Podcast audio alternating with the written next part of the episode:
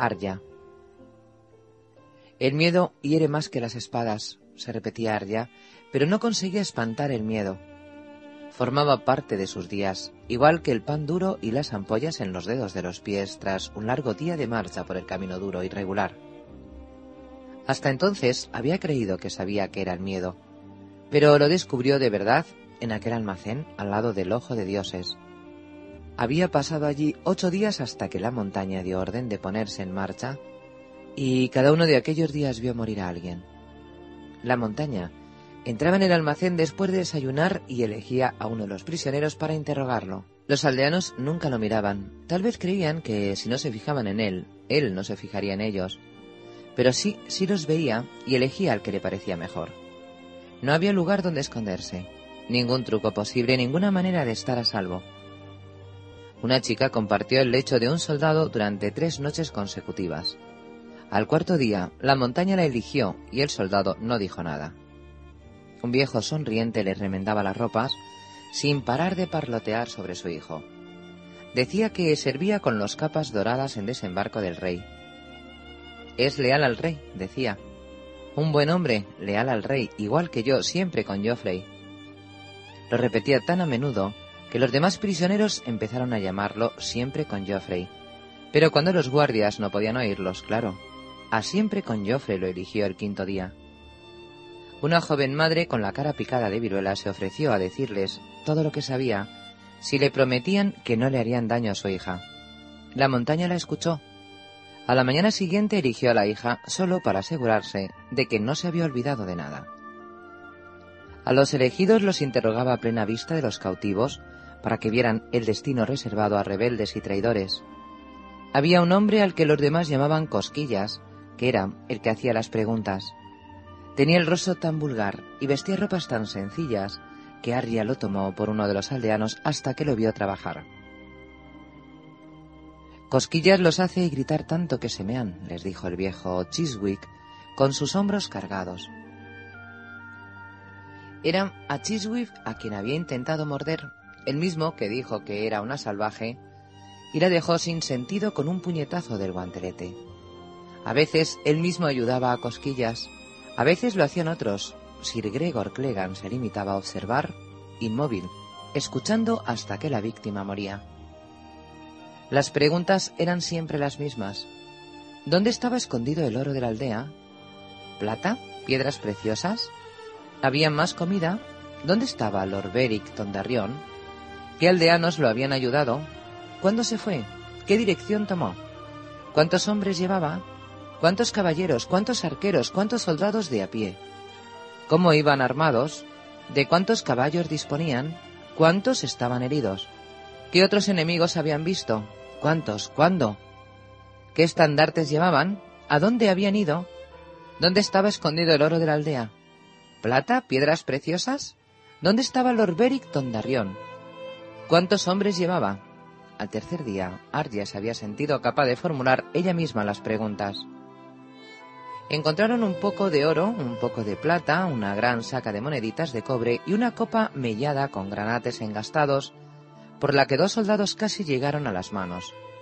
Supieron que Lord Beric iba con diez hombres muertos de hambre, o tal vez con un centenar de caballeros y sus monturas, que se habían dirigido hacia el oeste, o hacia el norte o hacia el sur, que había cruzado el lago en bote, que era fuerte como un uro, o bien estaba debilitado por la colerina sangrienta Nadie, hombre, mujer o niño, sobrevivió al interrogatorio de cosquillas. Los más fuertes aguantaban hasta pasado el ocaso. Luego, colgaban sus cadáveres más allá de las hogueras para que los devorasen los lobos. Cuando emprendieron la marcha, Arya sabía que no eran ninguna danzarina del agua. Sirio Forel jamás habría permitido que lo dejaran inconsciente y le quitaran la espada, ni se habría quedado mirando mientras mataban a Lomi Manos Verdes. Sirio jamás se habría quedado sentado en silencio en aquel almacén, ni caminaría arrastrando los pies con los otros cautivos. El blasón de los Stark era el lobo guargo, pero Arya se sentía más bien como una oveja en medio del rebaño y detestaba a los aldeanos por su cobardía casi tanto como se detestaba a sí misma. Los Lannister se lo habían quitado todo. Padre, amigos, hogar, esperanza y valor. Uno le había arrebatado a aguja y otro había roto contra la rodilla su espada de madera. Hasta le habían robado su estúpido secreto. El almacén era grande, con lo que siempre pudo escabullirse para orinar en cualquier rincón, pero en el camino la cosa cambió. Se aguantó tanto como pudo, pero al final tuvo que acuclillarse junto a un arbusto y desatarse los calzones delante de todos. Era aquello u orinarse encima. Pastel Caliente la miró con los ojos abiertos como platos, pero a nadie más le importó. Niña oveja, niño oveja, a Sir Gregor y a sus hombres tanto les daba. Sus captores tampoco permitían que hablaran. Un labio roto enseñó a Ardi a refrenar la lengua. Otros no aprendieron la lección. Un niño de tres años no dejaba de llamar a su padre, así que le destrozaron la cabeza con una maza. Cuando la madre del niño empezó a gritar, Raf el dulce la mató a ella también. Arya los vio morir y no hizo nada. ¿De qué servía ser valiente? Una de las mujeres elegidas para el interrogatorio había tratado de ser valiente, pero murió entre gritos igual que todos los demás. En la columna de prisioneros no había personas valientes, solo personas asustadas y hambrientas. La mayoría eran mujeres y niños. Los pocos hombres que quedaban eran muy viejos o muy jóvenes. Los demás habían quedado encadenados al patíbulo, como alimento para los lobos y los cuervos. El único al que habían perdonado era Gendry, porque reconoció que había forjado él mismo el yelmo con cuernos. Los herreros, aunque fueran aprendices, varían demasiado para matarlos. Los llevaban prisioneros para servir a Lord Tywin Lannister en Harrenhal, según les había dicho la montaña. Sois traidores y rebeldes, así que dad gracias a los dioses porque Lord Tywin nos dé esta oportunidad. Los forajidos no os tratarían tan bien. Obedeced, servid y viviréis. No es justo, no es justo, oyó quejarse a una anciana aquella noche, cuando ya se habían acostado. No hemos cometido ninguna traición. Aquellos otros vinieron y se llevaron lo que quisieron igual que estos. Pero Lord Beric no nos hizo daño, susurró su amiga. Y aquel sacerdote rojo que iba con él pagó lo que se llevaron. ¿Qué pagó? Cogió dos de mis pollos y me dio un trozo de papel con un dibujo. ¿Qué hago con un trozo de papel? ¿Me lo como? ¿Va a poner huevos? Miró a su alrededor y al ver que no había guardias cerca escupió tres veces. Eso por los Tully, eso por los Lannister y eso por los Stark. Es una vergüenza si sea un anciano. El viejo rey no habría tolerado esto. ¿El rey Robert? preguntó Arya olvidando la cautela. El rey Aerys, los dioses lo bendigan, replicó el anciano en voz demasiado alta. La guardia se acercó a ellos para hacerlos callar. El anciano perdió los dos dientes que le quedaban y aquella noche no hubo más charla. Además de los prisioneros, la columna de Sir Gregor llevaba una docena de cerdos, una jaula de gallinas, una vaca lechera un tanto flaca y nueve carromatos de pescado en salazón. La montaña y sus hombres tenían caballos, pero todos los cautivos iban a pie, y a los que estaban demasiado débiles para seguir el ritmo de la marcha los mataban de inmediato, igual que a los pocos estúpidos que intentaron escapar. Por las noches los guardias arrastraban a mujeres entre los arbustos, y muchas parecían esperarlo, y los acompañaban sin oponer resistencia. Una chica más bonita que el resto tenía que irse con cuatro o cinco hombres diferentes cada noche, hasta que al final golpeó a uno con una piedra. Sir Gregor los obligó a todos a mirar mientras le cortaba la cabeza con su gran espada. Dejad el cadáver ahí para los lobos, ordenó, al terminar, al tiempo que le entregaba la espada a su escudero para que la limpiara. Arya miró de reojo a Aguja envainada a la cintura de un soldado calvo de barba negra llamado Poliver. Menos mal que me la han quitado, pensó. De lo contrario, habría intentado ensartar allí mismo a Sir Gregor. Él la habría cortado en dos y los lobos se la comerían también a ella. Oliver no era tan malo como algunos de los otros, aunque le había robado a Aguja. La noche en que la atraparon, los hombres de los Lannister habían sido desconocidos sin nombre, tan semejantes como los yelmos que les cubrían el rostro hasta la nariz, pero había acabado por conocerlos a todos. Sabía cuáles eran perezosos, cuáles crueles, cuáles astutos y cuáles idiotas. Había que aprender que aunque aquel al que llamaban boca mierda tenía la lengua más sucia que había oído en su vida, te daba un trozo extra de pan si se lo pedías, mientras que el alegre vejete Chiswick y el amable Rap no te daban más que una bofetada. Arya miraba, escuchaba y pulía sus odios, igual que Gendry había pulido en el pasado su casco con cuernos. Ahora lo llevaba un tal Dunsen, y por eso lo odiaba. Odiaba a Poliver por lo de aguja, y odiaba al viejo Chiswick que se creía gracioso, y a Rafael Dulce que había atravesado la garganta de Lomi con su lanza. Lo odiaba todavía más. Odiaba a Sir Amory Lorchot por Lloren y odiaba a Sir Merin Tram por Sirio, al perro por matar a Mikag, el hijo del carnicero, y a Sir Ilin, el príncipe Joffrey, y a la reina por su padre, por Tom el gordo, por Desmond, y por todos los demás hasta por Dama, la loba de Sansa. Cosquillas casi le daba demasiado miedo para odiarlo. A ratos casi se olvidaba de que estaba allí, cuando no interrogaba a nadie, no era más que otro soldado, más silencioso que la mayoría, con un rostro igual al de miles de hombres. Arya repetía sus nombres cada noche. Sir Gregor susurraba a su almohada de piedra. Dunsen, Poliver, Chiswiff, Rafael Dulce, Cosquillas y el perro, Sir Amory, Sir Ilin, Sir Merin, el rey Joffrey, la reina Cersei. En Invernalia, Arya rezaba con su madre en el Sep y con su padre en el bosque, pero en el camino que llevaba a Harrenhal no había dioses, y aquella lista de nombres era la única plegaria que quería recordar. Caminaban todos los días, todas las noches repetía los nombres, hasta que por fin los árboles empezaron a estar más dispersos y dejaron paso a un paisaje de colinas onduladas, campos sembrados, arroyos serpenteantes y prados iluminados por el sol, donde los restos de torreones quemados sobresalían negros como dientes podridos. Tuvo que transcurrir otro largo día de marcha antes de que divisaran a lo lejos las torres de Harrenhal, junto a las aguas azules del lago. Los cautivos no dejaban de repetirse que una vez llegaran a Harrenhal las cosas mejorarían, pero Arya no estaba tan segura. Recordaba las historias de la vieja Tata sobre el castillo fruto del terror. Harren el Negro había mezclado sangre humana con el cemento solía decirles la tata en voz muy baja para que los niños tuvieran que acercarse para oírla.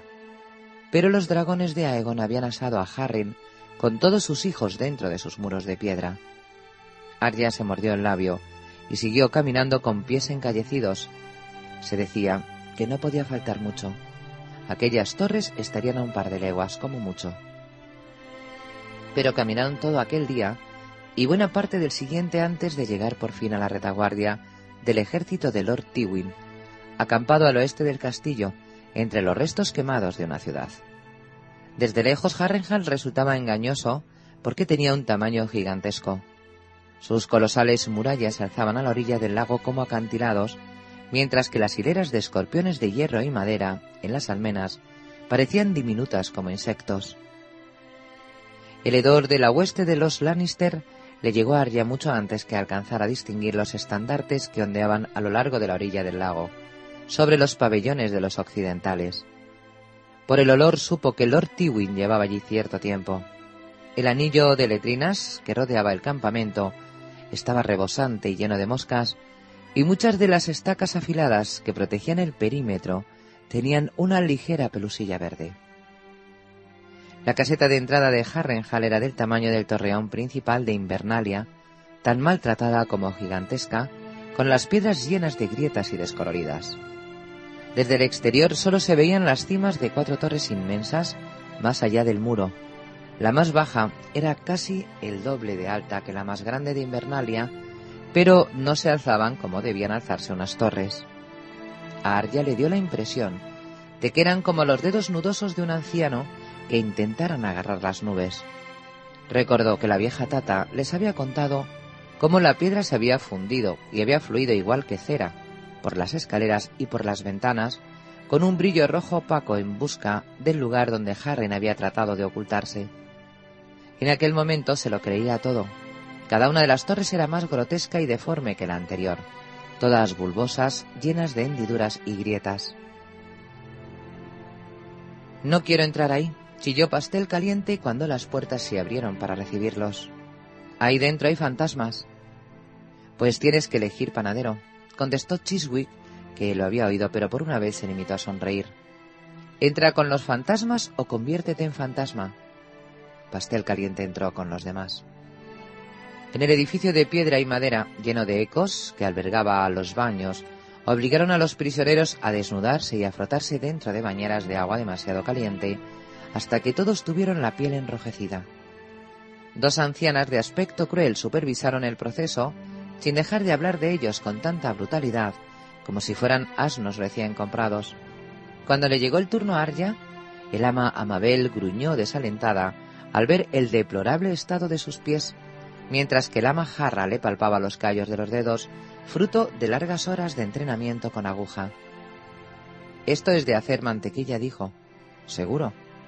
¿A qué eres hija de algún granjero? Pues tranquila niña, aquí tendrás ocasión de ganarte un puesto mejor si trabajas duro. Si no trabajas, lo que te ganarás será una paliza. ¿Cómo te llamas?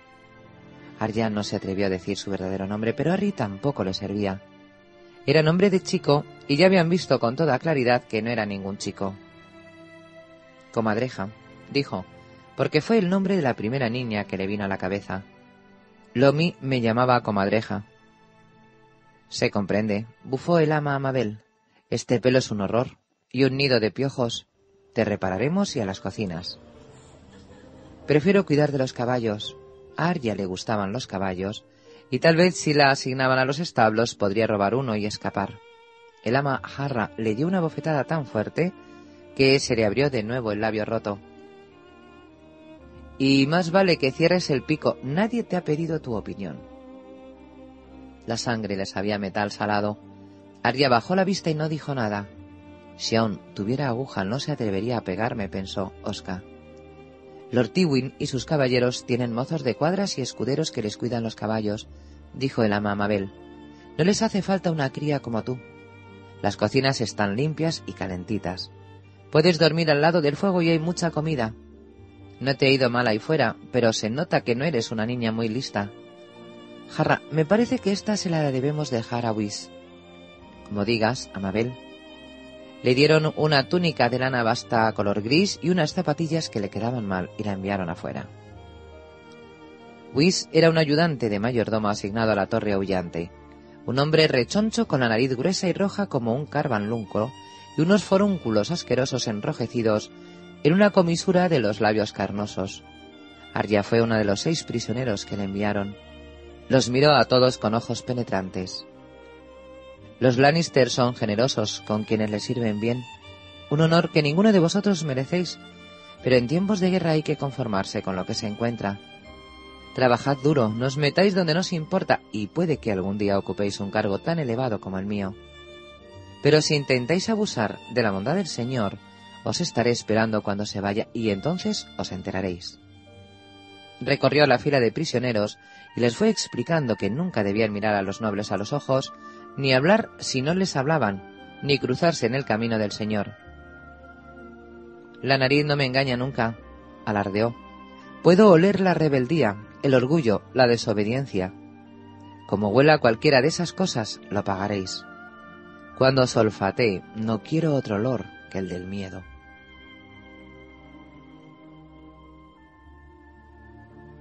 Daenerys D-A-E-N-E-R-Y-S.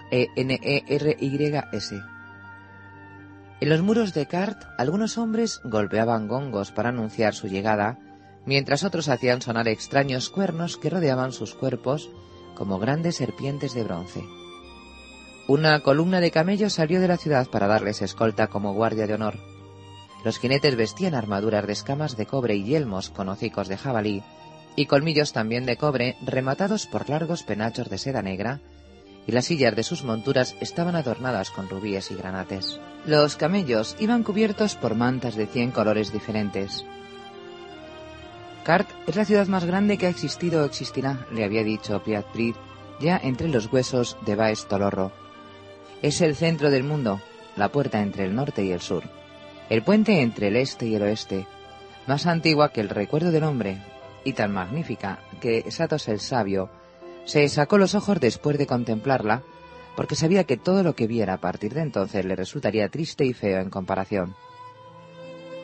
Dani no se tomó las palabras del brujo al pie de la letra, ni mucho menos, pero la magnificencia de la gran ciudad era innegable. Los tres gruesos muros que rodeaban Cart mostraban tallas elaboradas.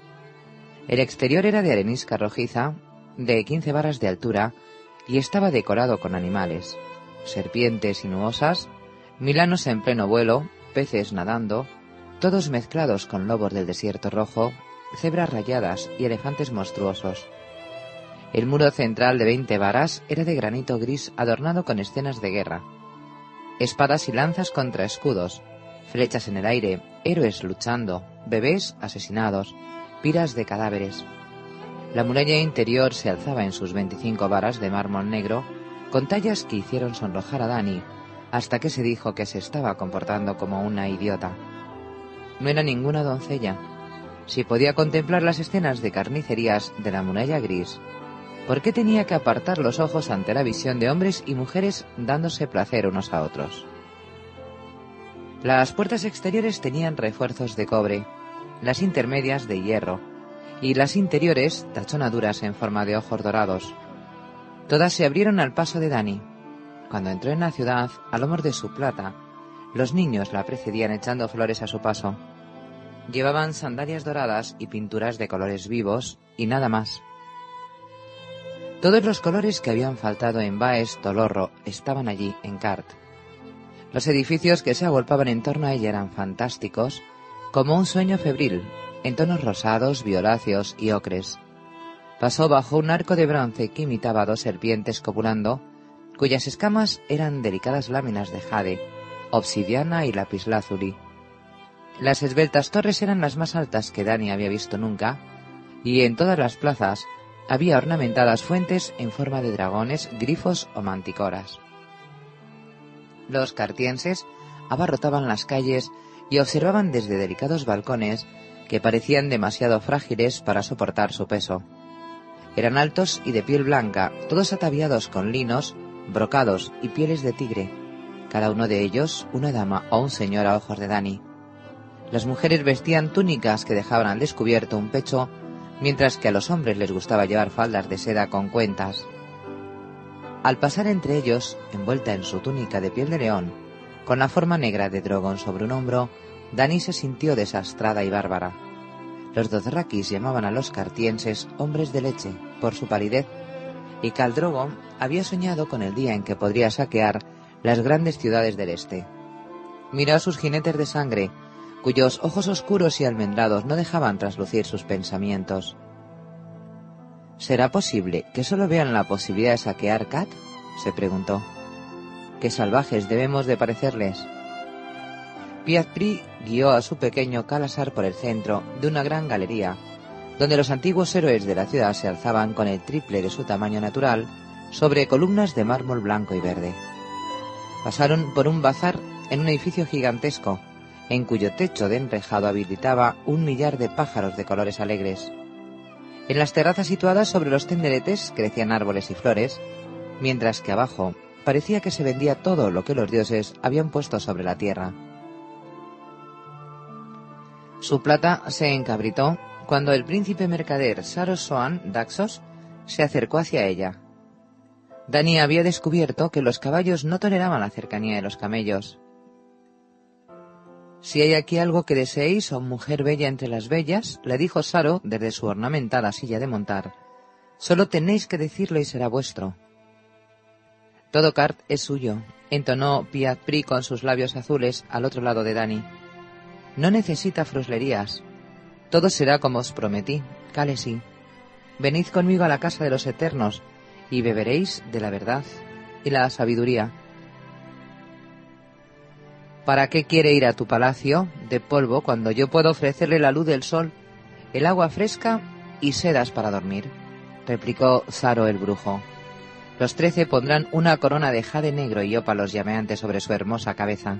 El único palacio que deseo es el castillo rojo de desembarco del rey, mi señor Piat. Dani desconfiaba del brujo. La Maegi Mirrimad Dur la había dejado escarmentada de confiar en los que jugaban con hechicerías.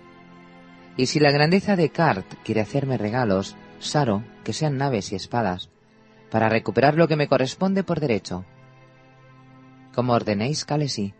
Los labios azules de Piaz esbozaron una sonrisa gentil. Se alejó, meciéndose al compás del movimiento de su camello, con su larga túnica de cuentas agitándose detrás. La joven reina es más sabia de lo que corresponde a sus años, le susurró Saro Soan Daxos desde la altura de su silla. En Cart tenemos un refrán. La casa de un brujo está hecha de huesos y mentiras. Entonces, ¿por qué los hombres bajan la voz para hablar de los brujos de Cart? En todo Oriente se reverencia su poder y su sabiduría. En un tiempo fueron poderosos, accedió Osaro, pero ahora resultan tan ridículos como esos soldados viejos y débiles que alardean de sus proezas cuando hace ya mucho que carecen de fuerza y destreza. Leen sus viejos pergaminos, beben color del ocaso hasta que se les ponen los labios azules e insinúan que poseen poderes temibles, pero comparados con los que los precedieron son cáscaras vacías. Os lo advierto, los regalos de Piat Pri se convertirán en polvo entre vuestras manos. Rozó con la fusta el camello y se alejó. El cuervo llama negro al grajo, comentó Sir Yorak en la lengua común de Poniente. El caballero exiliado cabalgaba a su derecha como siempre.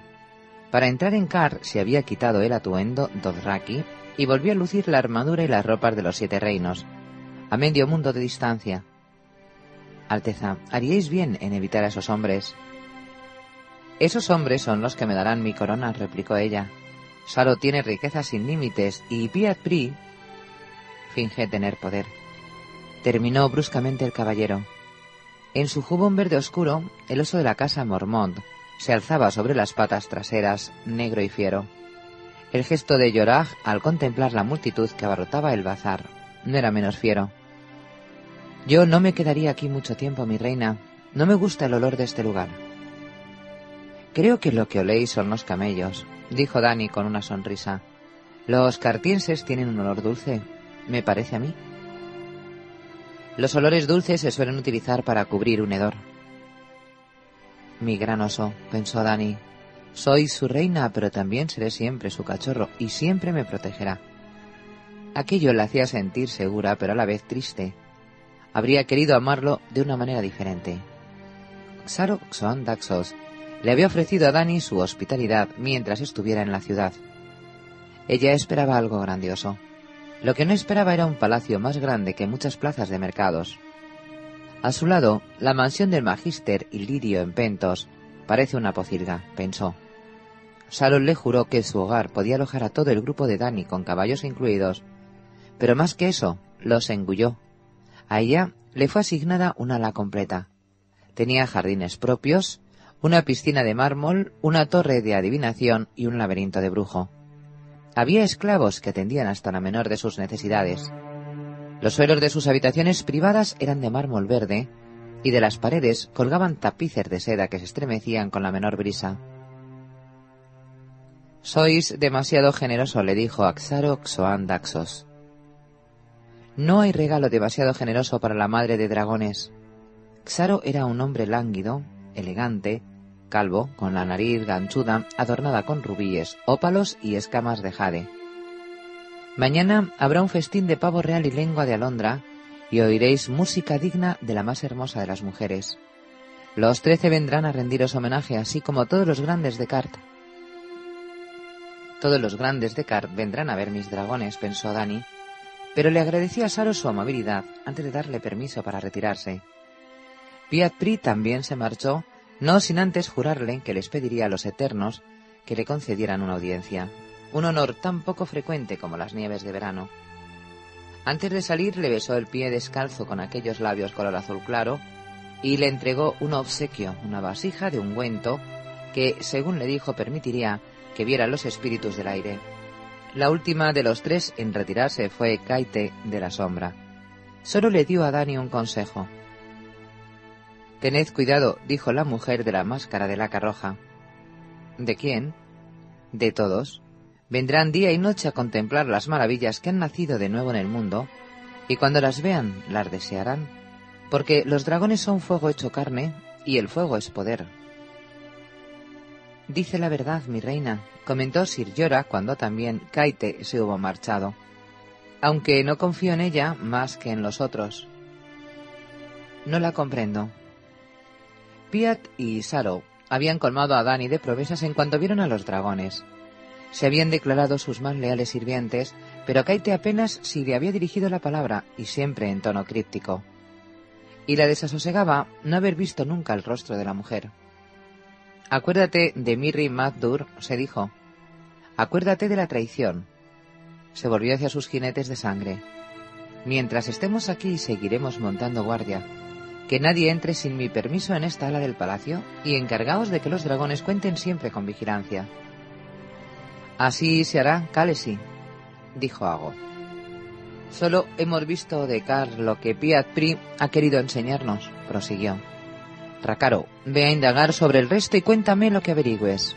Llévate a buenos hombres y también a mujeres para entrar en los lugares donde no puedan entrar los hombres.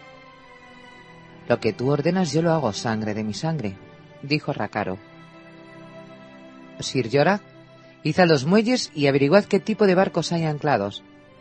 Ha pasado medio año desde que recibí las últimas noticias de los siete reinos. Tal vez los dioses nos hayan enviado con sus vientos a algún buen capitán de Poniente con un barco que nos lleve a casa. Los dioses no os harían ningún favor, replicó el caballero con el ceño fruncido. El usurpador os matará, tan cierto como que el sol sale por las mañanas. Mormón se colgó los pulgares del cinto de la espada. Mi lugar está aquí, a vuestro lado. Yogo también puede cuidarme. Vos conocéis más idiomas que mis jinetes de sangre, y los dos rakis desconfían del mar y de los que lo navegan. Solo vos podéis hacer esto por mí. Recorred los barcos, hablad con las tripulaciones y averiguad de dónde vienen, a dónde van y cómo son sus capitanes. Como ordenéis, mi reina, aceptó el exiliado de mala gana. Cuando se hubieron marchado todos los hombres, las doncellas le quitaron las sedas sucias del viaje y Dani se dirigió hacia la piscina de mármol a la sombra de un pórtico. El agua era de un frescor delicioso y en la piscina nadaban pececillos dorados que le mordisqueaban la piel con curiosidad y le hacían reír. Fue muy agradable cerrar los ojos y flotar, sabiendo que podría descansar tanto como quisiera. Se preguntó si en el torreón rojo de Aegon habría una piscina como aquella y jardines fragantes llenos de lavanda y menta. Claro, sin duda. Viserys siempre decía que los siete reinos eran más hermosos que ningún otro lugar en el mundo. Pensar en su hogar le resultaba inquietante. Si su sol y estrellas hubieran vivido, habría guiado a su Calasar a través del agua envenenada para barrer a sus enemigos, pero su fuerza había abandonado aquel mundo. Le quedaban sus jinetes de sangre, defensores jurados y diestros en la batalla, pero solo al estilo de los señores de los caballos. Los Dothraki saqueaban ciudades y asolaban reinos, no los gobernaban. Dani no quería ver desembarco del rey reducido a ruinas ennegrecidas habitadas por fantasmas agitados. Ya había sorbido demasiadas lágrimas. Quiero que mi reino sea hermoso, para llenarlo de hombres gordos, doncellas hermosas y niños que rían. Quiero que mi pueblo sonría al verme pasar a caballo igual que decía Viserys que sonreían al ver a mi padre. Pero antes tendría que conquistarlo. El usurpador os matará, tan cierto como que el sol sale por las mañanas, había dicho Mormont. Robert había acabado con su valiente hermano Raegar y uno de sus enviados cruzó el mar Dothraki para envenenarla junto con su hijo nonato. Se decía que Robert Baratheon era fuerte como un toro e intrépido en la batalla, que amaba la guerra más que nada en el mundo, y junto a él se alzaban los grandes señores a los que su hermano llamaba los perros del usurpador. Eddard Stark, con sus ojos fríos y su corazón de hielo, y los dorados Lannister, padre e hijo, tan ricos, tan poderosos y tan traicioneros. ¿Cómo iba ella a derrotar a hombres así? Cuando Caldrogo estaba vivo, los hombres temblaban y le hacían regalos para aplacar su ira. De lo contrario tomaba sus ciudades, sus riquezas y sus esposas. Pero su Calasar había sido vasto y el de Dani era exiguo. Su pueblo la había seguido en la travesía del desierto rojo en pos del cometa y también la seguiría a través del agua envenenada, pero no eran suficientes. Tal vez ni siquiera sus dragones fueran suficientes. Viserys había creído el reino se alzaría para apoyar a su rey legítimo, Pero Viserys era un idiota y los idiotas creen idioteces. Las dudas la hicieron temblar. De repente el agua le pareció fría y, molestos, los pececillos que le mordisqueaban la piel. Dani se levantó y salió de la piscina. ¿Irri? llamó. Jiki. Mientras las doncellas la secaban con toallas y la envolvían en una túnica de seda, los pensamientos de Dani se centraron en los tres que habían ido a buscarla a la ciudad de huesos. La estrella sangrante me guió a Cart con un objetivo. Aquí encontraré lo que necesito si tengo la fuerza para aceptar lo que me ofrezcan y la sabiduría para evitar trampas y engaños.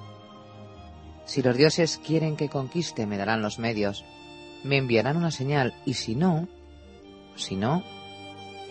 Ya casi había anochecido cuando Irri llegó junto a Dani, que estaba dando de comer a los dragones al otro lado de las cortinas de seda, para decirle que Sir Jorah había regresado de los muelles y que no iba solo.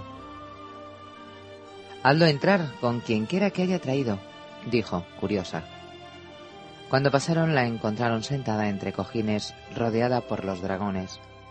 El hombre que acompañaba a Sir Jorah llevaba una capa de plumas verdes y amarillas y tenía la piel tan negra como el azabache pulido. Alteza, dijo el caballero, os presento a Kururumo, capitán del viento de canela que viene de árboles altos. Es un gran honor para mí, mi reina, dijo el hombre negro, arrodillándose.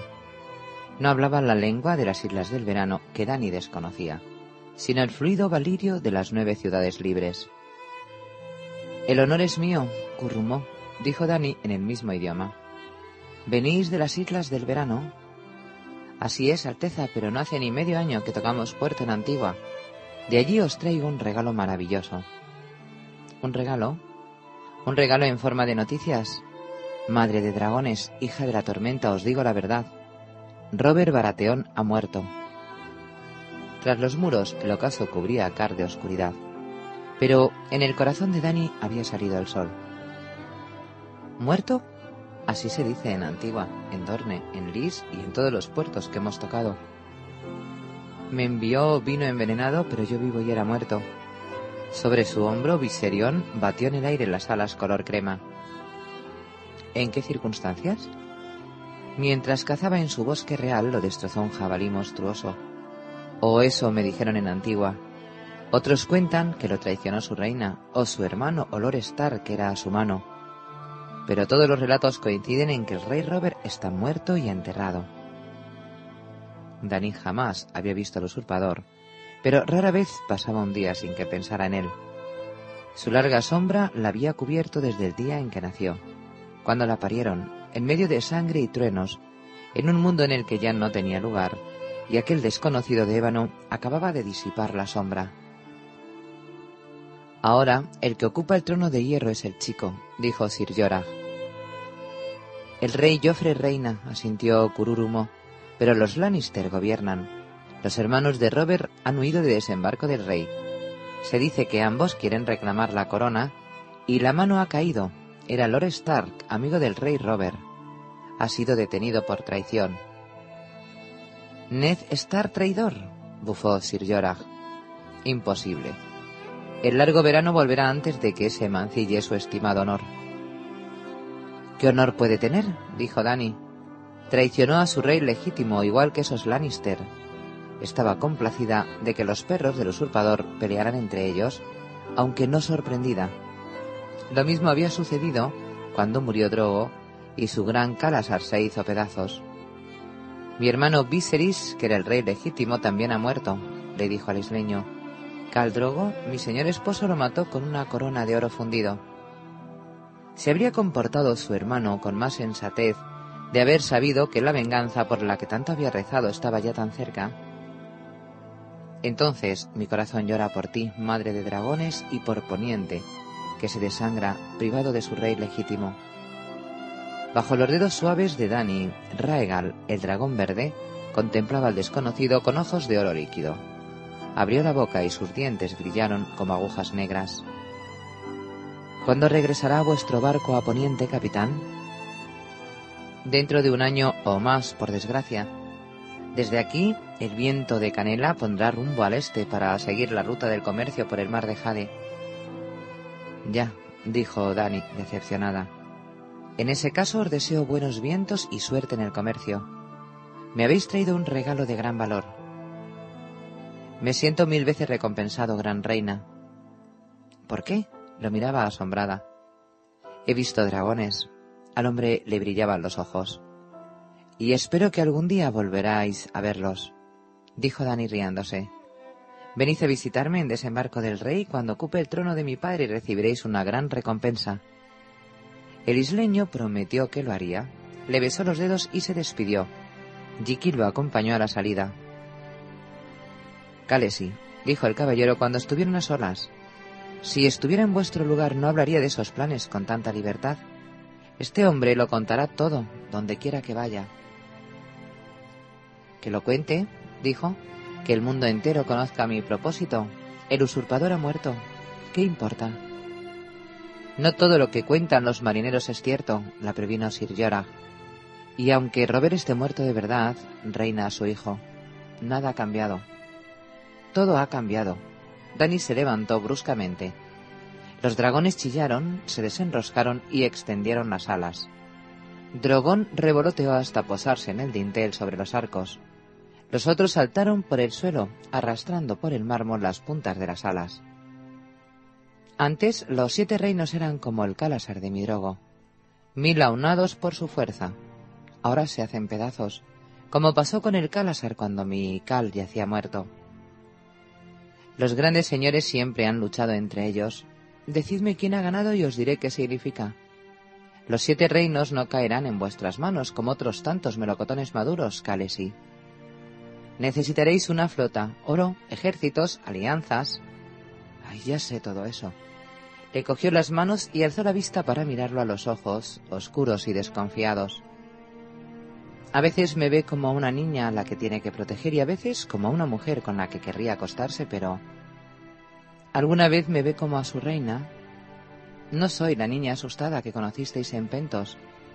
Sí, solo he vivido quince días en mi nombre, pero soy tan anciana como las viejas del Dogs Kallen y a la vez tan joven como mis dragones, Yorah.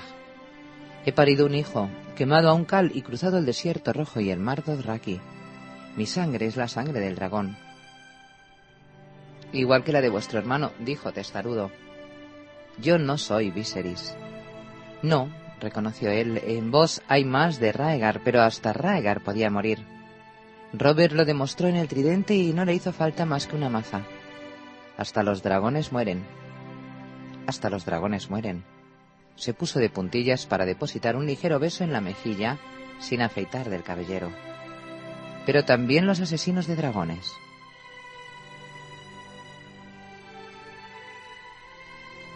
Bran. Mera se movía en círculo con cautela, con la red en la mano izquierda y la fisga el arpón ligero, lista en la derecha. Verano la seguía con los ojos dorados girando la cabeza, con la cola rígida y erguida, sin perderla de vista ni un momento. ¡Ya y! gritó la chica al tiempo que atacaba con la fisga. El lobo se movió hacia la izquierda y soltó, antes de que pudiera atacarlo de nuevo con el arma. Mera lanzó la red que se desplegó en el aire ante ella. El salto de verano lo llevó directo hacia la malla. Se la llevó por delante cuando topó con el pecho de la chica y la hizo caer hacia atrás. El arpón salió despedido, dando vueltas, inofensivo. La hierba húmeda acolchó la caída, pero el impacto la dejó sin aire en los pulmones. El lobo se tumbó encima de ella. Has perdido, aulló Bram. No, ha ganado, dijo Jochen, el hermano de Mera. Verano está atrapado en la red. Bran vio que tenía razón. Verano lanzaba zarpazos a la red y gruñía, tratando de romperla para liberarse, pero solo conseguía enredarse más. Tampoco se podía abrir paso a mordiscos. Anda, suéltalo. Mera Red echó los brazos al cuello del lobo entre risas y los dos rodaron por el suelo. Verano lanzó un gemido patético, pateando la malla que lo privaba de movimiento. La chica se arrodilló deshizo un nudo, tiró de una esquina, manipuló aquí y allá con dedos hábiles, y de pronto el lobo guargo quedó libre. Conmigo, verano. Bran abrió los brazos. Cuidado, dijo, un instante antes de que el lobo lo derribara. Se agarró con todas sus fuerzas mientras Verano lo arrastraba por la hierba. Se debatieron y rodaron aferrados el uno al otro, entre gruñidos, juguetones y carcajadas. Al final fue Bran el que quedó encima, tirado sobre el lobo huargo lleno de barro. Lobo bueno, jadeó. Verano le dio un lametón en la oreja. Mera sacudió la cabeza. ¿Es que no se enfada nunca? Conmigo no. Bran agarró al lobo por las orejas y Verano lanzó fieras dentelladas, pero todo era un juego. A veces me rompe la ropa, pero nunca me ha hecho sangre. Nunca te habrá hecho sangre a ti, pero si hubiera roto mi red, tampoco te habría hecho daño. Sabe que eres amiga mía. Todos los demás señores y caballeros se habían marchado uno o dos días después del banquete de la cosecha, pero los Red se quedaron como compañeros constantes de Bran. Jochen era tan solemne que la vieja tata lo llamaba pequeño abuelo, pero Mera se parecía mucho a su hermana Arya, en opinión de Bran. No le importaba ensuciarse y corría, peleaba y lanzaba tan bien como cualquier chico. Aunque era mayor que Arya, tenía casi 16 años, era una mujer adulta. De hecho, los dos eran mayores que Bran, aunque ya había pasado por fin su noveno día del nombre, pero nunca lo trataban como a un niño. Ojalá fuerais vosotros nuestros pupilos y no los Walders, Empezó a arrastrarse hacia el árbol más cercano. Era un movimiento trabajoso y poco estético, pero cuando Mera fue a levantarlo la detuvo. No, no me ayudes. Rodó con torpeza, se arrastró y se retorció, dándose impulso con los brazos hasta quedar sentado con la espalda apoyada en el tronco de un fresno alto. ¿Lo ves? Eh, puedo yo solo. Verán se tumbó con la cabeza en el regazo de Bran. Nunca había conocido a nadie que peleara con Red, le dijo a Mera mientras rascaba al lobo huargo entre las orejas. ¿Te enseñó tu maestro de armas? Me enseñó mi padre. En aguas grises no tenemos caballeros, ni maestro de armas, ni maestre. ¿Y quién nos cuida los cuervos? Los cuervos no encuentran el camino a la atalaya de aguas grises, sonrió. Y tampoco nuestros enemigos. ¿Por qué no? Porque se mueve. Mm, cuánto me gustaría verlo. Bran jamás había oído hablar de un castillo que se moviera. Lo miró inseguro, pero no supo si le estaba tomando el pelo o no.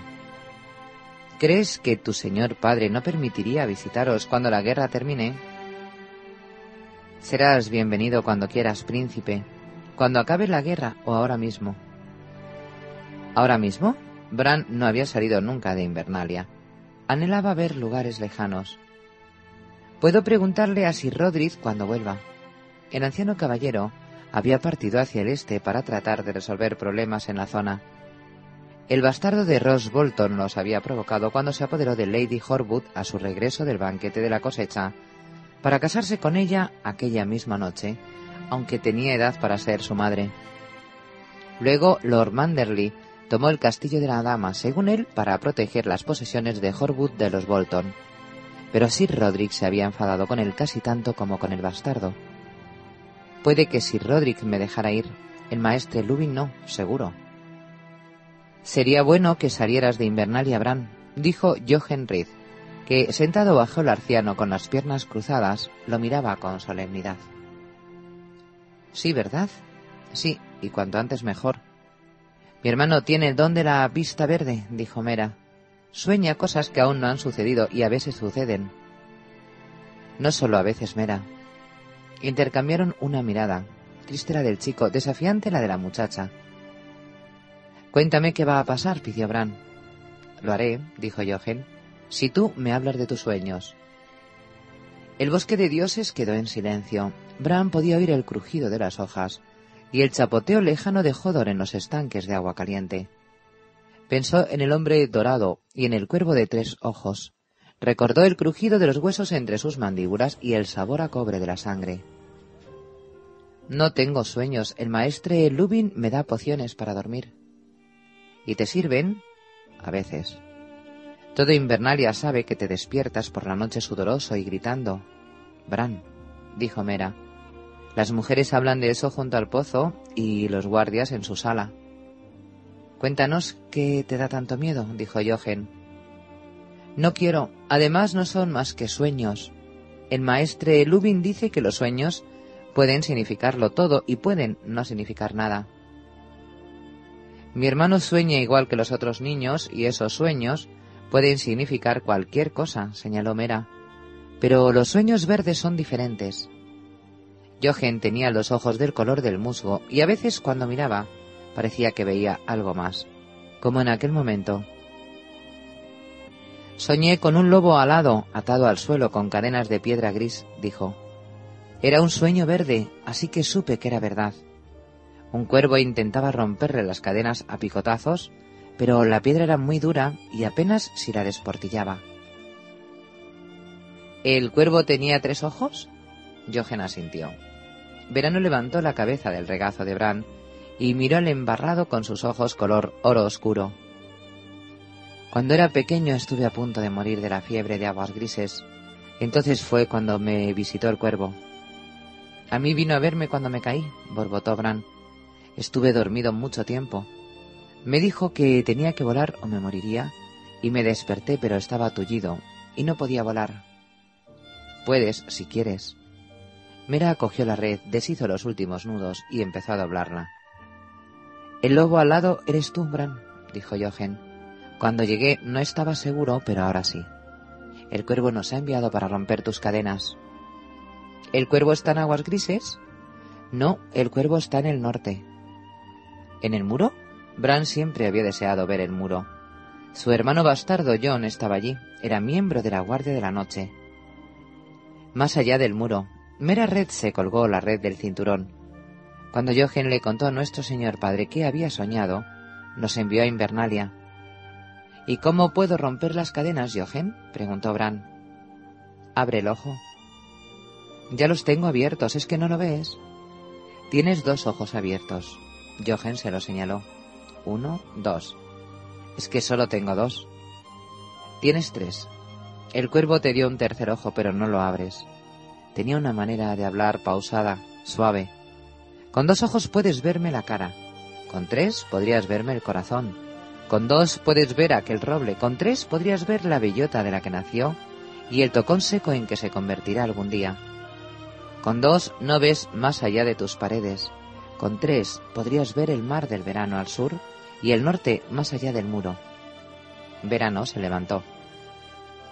No me hace falta ver tan lejos. Bran esbozó una sonrisa nerviosa. Estoy cansado de hablar de cuervos. Vamos a hablar de lobos. ¿O de lagartos, león? ¿Has cazado uno alguna vez, Mera? Por aquí no hay bichos de esos. Mera sacó la fisga de los arbustos. Viven en el agua, en pantanos profundos y arroyos que no sean rápidos. ¿Has soñado con un lagarto león? la interrumpió su hermano. No, dijo Bran, y ya te lo he dicho, no quiero. ¿Has soñado con un lobo? Yo no tengo por qué contarte mis sueños. Bran empezaba a enfadarse. Soy el príncipe, soy el Stark en Invernalia. ¿Era verano? Cállate, la noche del banquete de la cosecha soñaste que eras verano y estabas en el bosque de dioses. ¿A que sí? Basta ya, gritó Bran. Verano dio un paso hacia el arciano mostrando los blancos dientes. A Jochen Red no le importó. Cuando toqué a Verano te sentí en él. Ahora también estás en él. Es imposible. Yo estaba en la cama, estaba durmiendo. Estabas en el bosque de dioses y eras gris. Solo fue un mal sueño. Te sentí. Jochen se levantó. Te sentí caer. ¿Es eso lo que te da miedo? ¿La caída? La caída, pensó Bran. Y el hombre dorado, el hermano de la reina, él también me da miedo, pero la caída más que nada. Pero no lo dijo en voz alta. ¿Cómo podía hacerlo? No había sido capaz de contárselo a Sir Roderick ni al maestre Lubin, y tampoco se lo podía contar a los Red. Si no hablaba de ello, a lo mejor acababa por olvidarlo. Nunca había querido recordarlo. Quizá ni siquiera fuera un recuerdo de verdad. ¿Caes todas las noches, Bran? le preguntó Jochen con voz queda. Verano empezó a gruñir desde lo más profundo de la garganta y no estaba jugando. Dio un paso adelante, todo dientes y ojos encendidos. Mera se interpuso entre el lobo y su hermano con el arma en ristre. Dile que no siga Bran. Jochen lo está poniendo nervioso. Mera desplegó la red. Es tu furia, Bran, dijo su hermano. Es tu miedo. Mentira, yo no soy un lobo, pero había huyado con ellos en la noche y había probado la sangre en sus sueños de lobo. Parte de ti es verano y parte de verano eres tú. Lo sabes, Bran. Verano saltó hacia adelante, pero Mera lo bloqueó, amenazándolo con el arpón de tres puntas. El lobo la esquivó y siguió moviéndose en círculo, al acecho. Mera se volvió hacia él. Llámalo, Bran. Verano, gritó Bran. Conmigo, verano. Se dio una palmada contra el muslo. La mano le hormigueó, pero en la pierna muerta no sintió nada. El lobo huargo saltó de nuevo y Mera volvió a detenerlo, amenazándolo con el arpón. Verano la esquivó y siguió moviéndose. Los arbustos crujieron y una esbelta forma negra salió de detrás del arciano mostrando los dientes. El olor era fuerte. Su hermano había olido su rabia. Bran sintió que se le erizaba el vello de la nuca. Mera estaba junto a su hermano con un lobo a cada lado. Bran, diles que se vayan. No puedo. Súbete al árbol, Jochen. No es necesario, hoy no es el día en que voy a morir. Súbete, gritó. Su hermano empezó a trepar por el tronco del arciano, utilizando los rasgos de la cara como puntos de apoyo para pies y manos. Los lobos huargos se acercaron. Mera soltó la fisga y la red, saltó y se agarró a una rama baja. Las mandíbulas de peludo se cerraron justo debajo de su pie en el momento en que se daba impulso para subirse a la rama. Verano se sentó sobre las patas traseras y aulló, mientras Peludo intentaba destrozar la red con los dientes. De pronto, Bran recordó que no estaban solos. Se puso las manos junto a la boca para hacer bocina. ¡Jodor! llamó a gritos. ¡Jodor! ¡Jodor!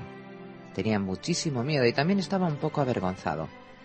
A Jodor no le harán daño, les aseguró a sus amigos, en el árbol. Pasaron unos instantes y oyeron la musiquilla sin melodía. Jodor llegó semidesnudo y salpicado de barro tras chapotear en los estanques calientes, pero Bran nunca se había alegrado tanto de verlo. Ayúdame, Jodor. Echa los lobos, échalos. Jodor obedeció con júbilo y se dedicó a agitar los brazos y dar patadas contra el suelo con sus enormes pies, gritando Jodor, Jodor, al tiempo que corría de un lobo al otro. Peludo fue el primero en huir. Se escabulló entre el follaje con un último gruñido. Cuando Verano se cansó, volvió junto a Bran y se tumbó a su lado. Lo primero que hizo Mera al bajar del árbol fue recoger la fisga y la red. Jochen no apartó los ojos de Verano ni por un momento.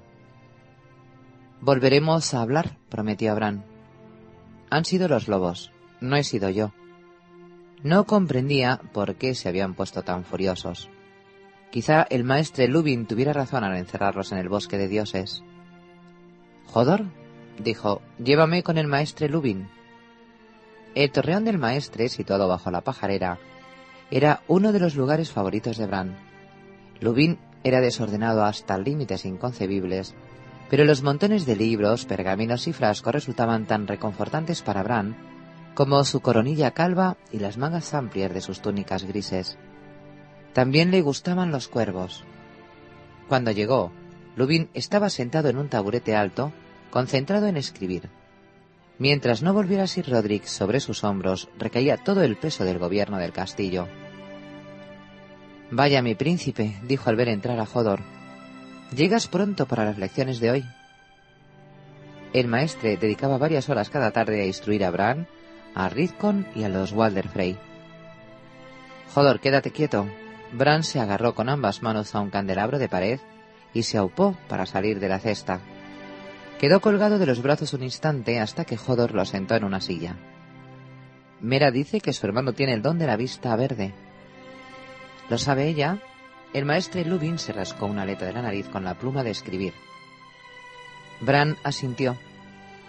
Me dijisteis que los hijos del bosque tenían el don de la vista verde. Me acuerdo muy bien. Hay quien dice tener ese poder, a sus sabios los llaman verdevidentes. ¿Era magia? Podemos llamarlo así a falta de una palabra mejor. En realidad solo era una forma diferente de conocimiento. ¿En qué consistía? Nadie lo sabe a ciencia cierta, Bran. Lubin dejó la pluma sobre la mesa. Los hijos desaparecieron del mundo y con ellos su sabiduría. Creemos que tenía algo que ver con las caras de los árboles. Los primeros hombres creían que los verdevidentes podían ver por los ojos de los arcianos. Por eso los talaban allí donde iban cuando luchaban contra los hijos. Se dice que los verdevidentes también tenían poder sobre las bestias del bosque y los pájaros de las ramas, hasta sobre los peces. ¿El pequeño Red tiene también esos poderes? No, creo que no. Pero dice Mera que a veces sus sueños se hacen realidad. Todos hemos tenido algún sueño que se ha hecho realidad. Tú soñaste con tu señor padre en las criptas antes de que muriera. ¿No te acuerdas? Sí, y Rizcon también tuvimos el mismo sueño. Pues ahí tienes, si quieres, lo puedes llamar vista verde, pero recuerda también los miles y miles de sueños que habéis tenido Rizcon y que tú y que no se han hecho realidad.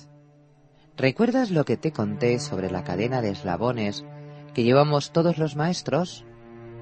Bran pensó un instante tratando de hacer memoria. Un maestre forja su cadena en la ciudadela de Antigua. Es una cadena porque juráis servir al reino y en el reino hay personas de muchos tipos. Cada vez que aprendéis algo nuevo, añadís un eslabón. El de hierro negro es por el cuidado de los cuervos, el de plata por la curación, el de oro por las sumas y los números. Pero no me acuerdo de todos. Lubin pasó un dedo por debajo de la cadena y empezó a darle vueltas lentamente. Tenía el cuello grueso para ser un hombre tan menudo, y la cadena era apretada, pero con unos cuantos tirones le dio la vuelta entera. Este es de acero valirio, dijo cuando tuvo sobre la nuez el eslabón de metal gris oscuro. Solo lo tiene un maestre de cada ciento. Significa que he estudiado lo que en la ciudadela llaman misterios mayores o magia, a falta de una palabra mejor. Es un tema fascinante pero poco práctico, y por eso pocos maestres se molestan en dominarlo. Más tarde o más temprano, todos los que estudian los misterios mayores quieren probar algún hechizo. Confieso que yo también caí en la tentación. En fin, era un muchacho, y qué muchacho no desea en secreto tener poderes ocultos.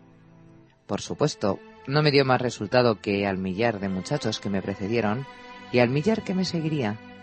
Es triste decirlo, pero la magia no funciona. A veces sí, protestó Bran. Yo tuve ese sueño y Rizcon también, y en el este hay magos y brujos. Hay hombres que dicen ser magos y brujos, lo corrigió el maestre Lubin. En la ciudadela tenía un amigo que le sacaba a la gente una rosa de la oreja, pero no tenía más magia que yo. Oh, sí, hay muchas cosas que no comprendemos, Pasan los años, cientos, miles. ¿Y qué ve un hombre en su vida? Unos pocos veranos, unos pocos inviernos. Miramos las montañas y decimos que son eternas. Así nos lo parecen. Pero en el curso del tiempo las montañas se alzan y caen. Cambia el curso de los ríos. Mueren estrellas en el cielo y grandes ciudades se hunden debajo del mar.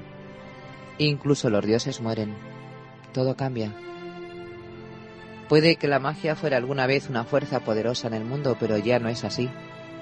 Lo poco que queda de ella es apenas el jirón de humo que permanece en el aire después de que se consuma una gran hoguera, y hasta eso se está desvaneciendo.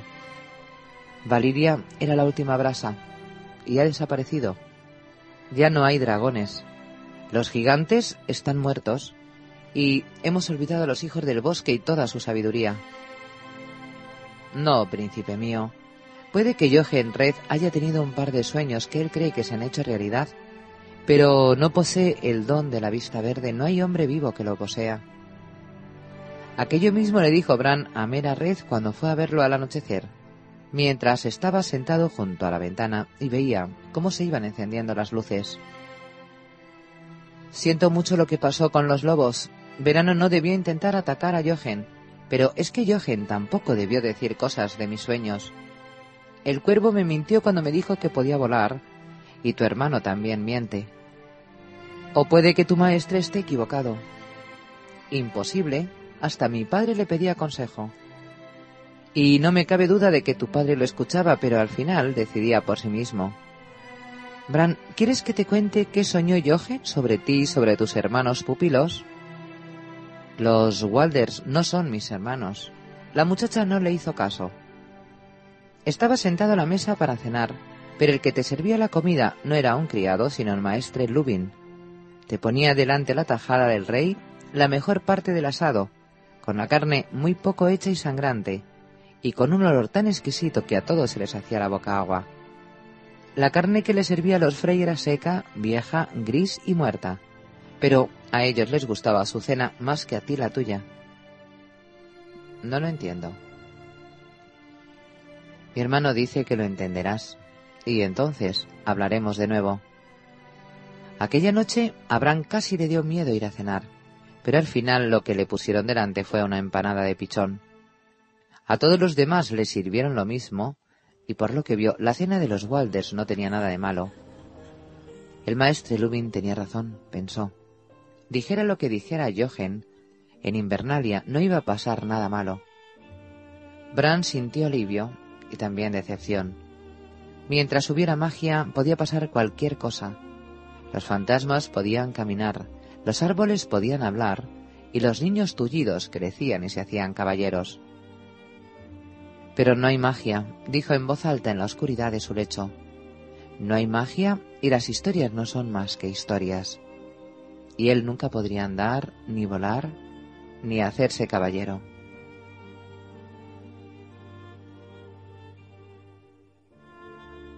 Tirion. Las alfombras le arañaban las plantas de los pies descalzos.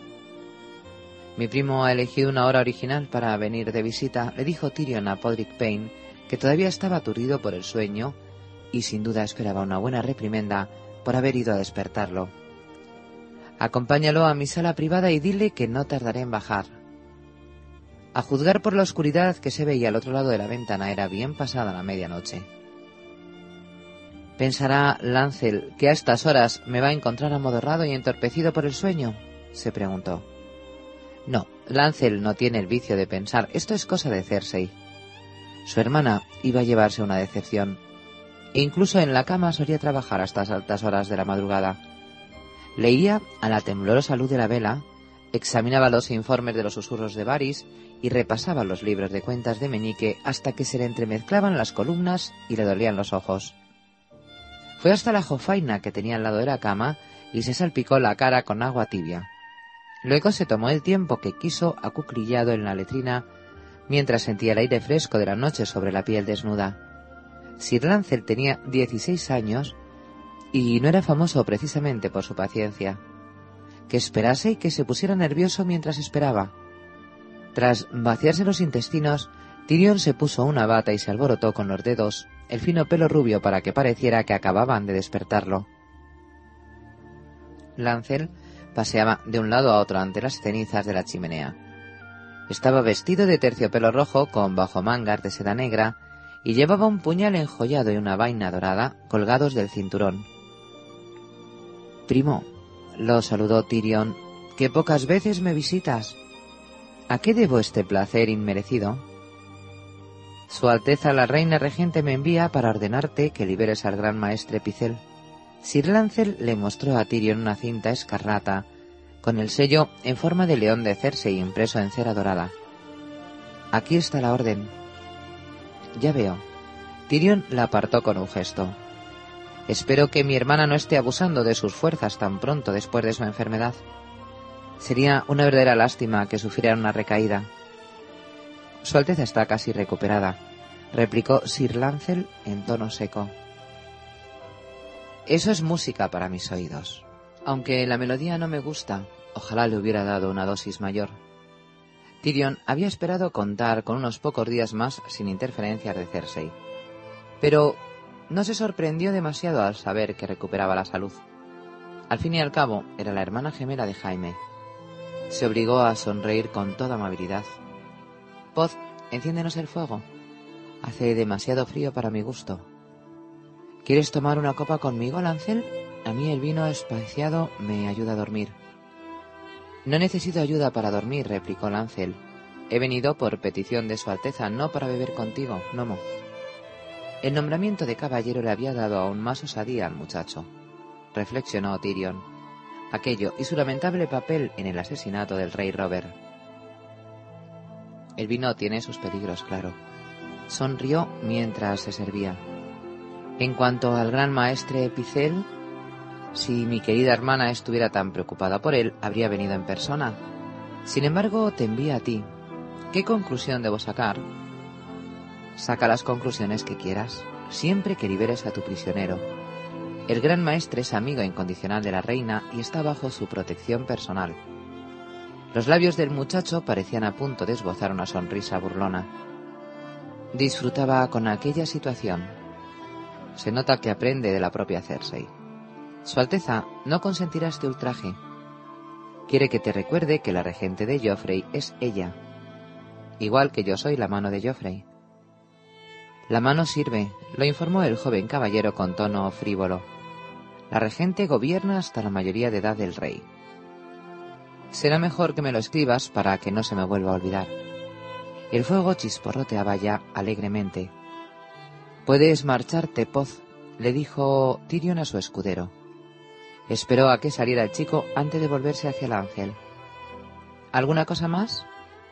Sí, Su Alteza me ordena que te informe de que Sir Jocelyn Biwater desobedeció una orden que se le dio en nombre del propio rey. Lo que significa que Cersei ya le ha ordenado a Biwater que libere a Picel, y que no lo ha conseguido. Comprendo. Su Alteza insiste en que sea despojado de su cargo y detenido por traición, te lo advierto. Tú no me adviertes nada, niño. Tyrion dejó la copa. Sir, lo corrigió Lancel rígido.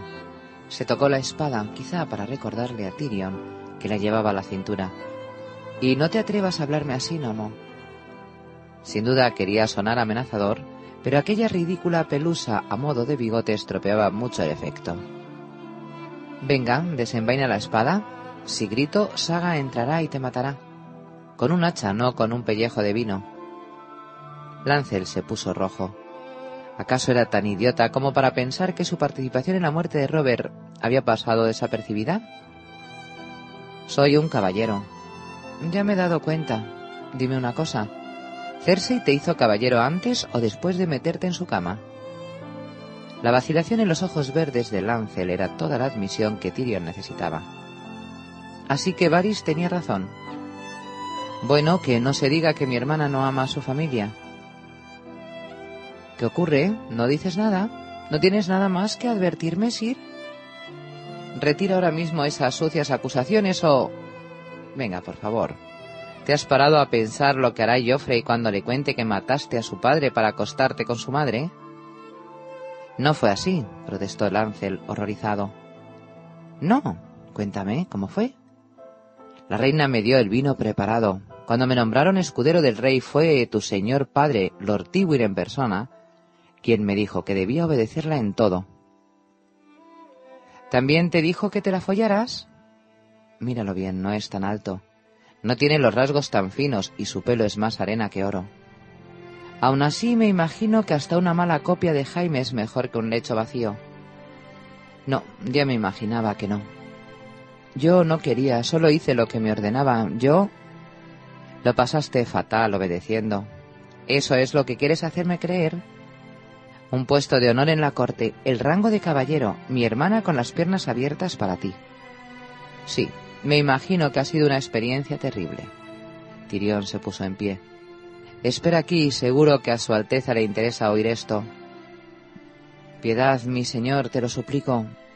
Resérvate para Joffrey, le gusta que le supliquen. Mi señor fue por orden de tu hermana la reina, como has dicho, pero el rey no lo comprendería. ¿Quieres que oculte la verdad al rey? Te lo ruego por mi padre. Me iré de la ciudad. Será como si nada hubiera pasado. Te juro que todo esto va a terminar. No, mejor no. Le costaba trabajo contener la risa. ¿Mi señor? El muchacho estaba confuso, aturdido. Ya me has oído. ¿No te dijo mi padre que obedecieras a mi hermana? Muy bien, obedécela. Sigue a su lado, conserva su confianza y dale placer tan a menudo como te lo requiera. Nadie tiene por qué enterarse, siempre que me seas fiel. Quiero saber qué hace Cersei. ¿A dónde va? ¿Con quién se entrevista? ¿De qué hablan? ¿Qué planes tiene? Todo. Y tú serás quien me lo cuente, ¿verdad? Sí, mi señor, respondió Lancel sin un instante de titubeo, cosa que complació a Tyrion. Así será como ordenáis. Levántate. Tyrion llenó la segunda copa y se la puso en la mano. Bebe para sellar nuestro acuerdo. Tranquilo. Que yo sepa no hay jabalíes en el castillo. Lancel levantó la copa y bebió, aunque con gesto rígido. Sonríe, primo. Mi hermana es una mujer hermosa y todo sea por el bien del reino. Puedes salir con bien de esta. El rango de caballero no es nada. Si eres listo, antes de que termines te habré nombrado Lord. Tyrion hizo girar el vino en la copa. Queremos que Cersei confíe plenamente en ti. Vuelve con ella y dile que suplico su perdón. Dile que me has asustado, que no quiero que haya ningún conflicto entre nosotros, que a partir de ahora no haré nada sin su consentimiento. Pero sus exigencias... Mmm, ¿Le devolveré a Picel? ¿Sí? Lancel se quedó atónito. Lo liberaré mañana por la mañana, dijo Tyrion con una sonrisa. Podría jurar que no le he tocado un pelo de la cabeza, pero en el sentido más estricto no sería verdad. En cualquier caso, se encuentra bien, aunque no pondría la mano en el fuego por su vigor. Las celdas negras no son un lugar adecuado para un hombre de esa edad. Cersei se lo puede quedar como mascota o enviarlo al muro, no me importa. Pero no quiero volver a verlo en el consejo. ¿Y Sir Jacelyn? Diré a mi hermana que crees que con tiempo me puedes arrebatar su lealtad. Con eso la dejaremos tranquila de momento. Como tú digas, láncela puro la copa de vino. Una cosa más. El rey Robert ha muerto, así que sería muy poco oportuno que su apenada viuda se quedara embarazada de repente. Mi señor, yo, eh, nosotros, la reina me ha ordenado que no... Se le habían puesto las orejas color escarlata Lannister. Derramo mi semilla sobre su vientre, mi señor. Y es un vientre muy hermoso, no me cabe duda. Mójalo tan a menudo como quieras, pero asegúrate de que tu rocío no caiga en otra parte. No quiero más sobrinos. ¿Queda claro? Sir Lancel hizo una reverencia rígida y salió de la estancia. Tyrion dedicó un momento a sentir compasión por el muchacho. Es un idiota, y un idiota débil por añadidura, pero no se merece lo que le hacemos Cersei y yo. Por suerte, su tío Kevan tenía otros dos hijos varones, porque era poco probable que Lancel llegara vivo a fin de año. Si Cersei se enteraba de que le estaba traicionando, lo haría matar de inmediato. Y si por alguna gracia de los dioses no era así, tampoco sobreviviría al momento en que Jaime Lannister regresara a desembarco del rey. La única duda era si lo mataría Jaime en un ataque de rabia y celos, o Cersei para impedir que Jaime se enterase. Tyrion apostaba más bien por Cersei. La inquietud se había apoderado de él y sabía perfectamente que aquella noche no conseguiría conciliar el sueño. Al menos no aquí. Encontró a Podrick Payne dormido en una silla, junto a la puerta de la estancia privada y lo sacudió por el hombro. Llama a Bron, ve a los establos y haz que ensillen dos caballos. Caballos. Los ojos del escudero estaban nublados de sueño. Esos animales grandes, castaños, a los que les encantan las manzanas. Sí, hombre, seguro que los has visto. Cuatro patas, cola. Pero primero Bron. El mercenario no tardó en aparecer. ¿Quién se te ha meado en la sopa? preguntó con brusquedad. Cersei, como siempre. A estas alturas ya me tendría que haber acostumbrado al sabor, pero, en fin. Al parecer, mi querida hermana me ha confundido con Ned Stark. Tengo entendido que era más alto. Eso fue antes de que Joff le cortara la cabeza. Tendrías que haberte abrigado más. La noche es fría. ¿Vamos a alguna parte? ¿Todos los mercenarios son tan listos como tú? Las calles de la ciudad eran peligrosas, pero con Bron a su lado, Tyrion se sentía seguro. Los guardias les abrieron una poterna en la muralla norte. Bajaron por Sombra Negra hasta el pie de la colina alta de Aegon y recorrieron el callejón del cerdo, pasando junto a hileras de ventanas cerradas y edificios altos de madera y piedra cuyos pisos superiores se adentraban tanto en la calle que casi besaban a los de la acera opuesta. La luna parecía seguirlos jugando al escondite entre las chimeneas. No se cruzaron más que con una vieja solitaria que arrastraba un gato muerto por la cola. Los miró con miedo, pero como si temiera que le fueran a arrebatar la cena, y se perdió entre las sombras sin decir palabra. Tirión iba pensando en los hombres que habían ocupado el cargo de mano antes que él, y que no habían sido rivales para los ardides de su hermana. ¿Cómo eran esos hombres? Demasiado honrados para vivir, demasiado nobles para cagar, a idiotas como esos Cersei se los desayuna por las mañanas. La única manera de derrotar a mi hermana era vencerla en su juego, cosa que Lord Stark y Lord Arryn no habrían hecho jamás. No era de extrañar que ambos estuvieran muertos, mientras que Tyrion Lannister se sentía más vivo que nunca. Sus piernas atrofiadas habrían hecho de él un espectáculo cómico y grotesco en un baile de la cosecha, pero aquella danza, en cambio, la conocía muy bien. Pese a lo tarde que era, el burdel estaba abarrotado. Chatalla los recibió con amabilidad y los acompañó a la sala común. Bron subió al piso superior con una muchacha de Dorne de ojos oscuros, pero a la yaya estaba ocupada. Se alegrará mucho de veros, dijo Chatalla. Me encargaré de que os preparen la habitación de la torre. ¿Quiere mi señor una copa de vino mientras espera? Sí, gracias. Era un vino bastante malo en comparación con las cosechas del rejo que por lo general se servían en la casa. Tendréis que perdonarnos, mi señor, dijo Chatalla. Últimamente no consigo buen vino a ningún precio. Me temo que estamos todos igual. Chatalla siguió quejándose un momento, se disculpó y se alejó como si se deslizara por el suelo. Qué mujer tan bella, reflexionó mientras la veía alejarse. Rara vez había visto tanta elegancia y dignidad en una prostituta, aunque claro está ella se consideraba más bien una especie de sacerdotisa. Puede que ahí resida el secreto. No se trata de qué hacemos, sino de por qué lo hacemos. En cierto modo, aquel pensamiento lo reconfortó. Algunos clientes le lanzaban miradas de reojo. En su última salida un hombre le escupió, mejor dicho lo intentó, pero en su lugar escupió a Bron. En el futuro escupiría sin dientes. ¿Qué pasa? ¿Nadie quiere a mi señor? Dancy se sentó en su regazo y empezó a mordisquearle la oreja. Yo tengo un remedio para eso. Eres tan hermosa que las palabras no bastan, pequeña. Tyrion sonrió y sacudió la cabeza pero me he encariñado con la cura de Araraya. ¿Por qué no habéis probado la mía? Mi señor siempre elige a Yaya. Es buena, pero yo soy mejor. ¿No queréis comprobarlo? Puede que la próxima vez. Tyrion no tenía duda alguna de que Dancy sería estupenda.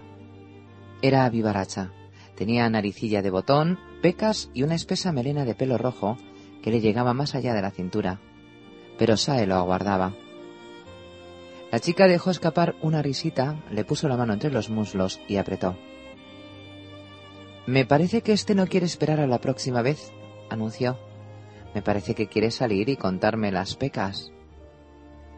Dancy, a la yaya, oscura y fría, estaba en la puerta. Iba vestida con fina seda verde. El señor ha venido a verme a mí.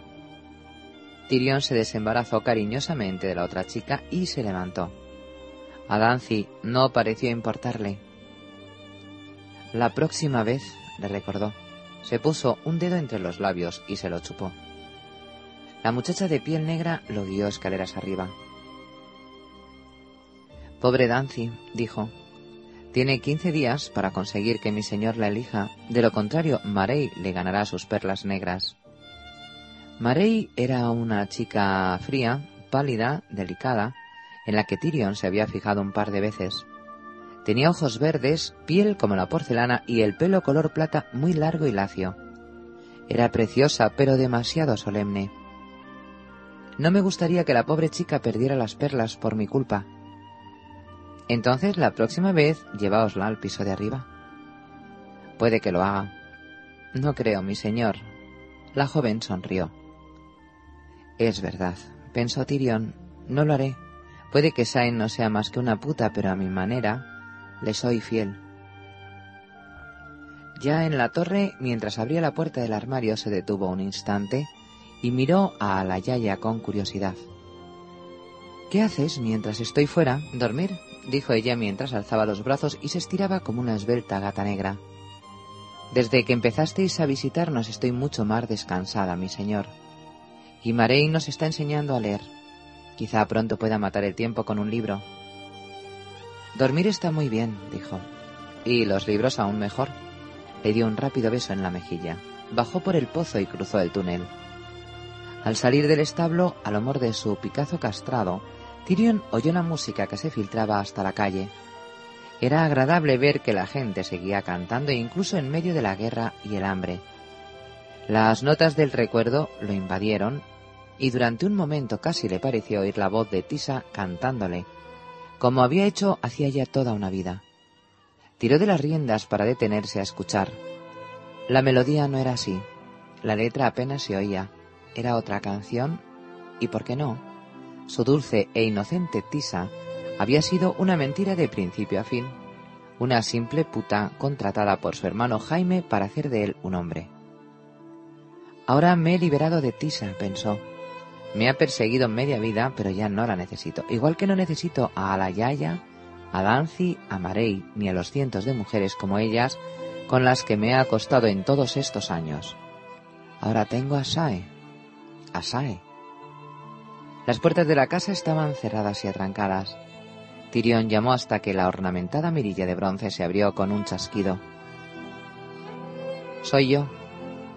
El hombre que le abrió era uno de los mejores hallazgos de Varys, un bravo sí bizco con el labio leporino.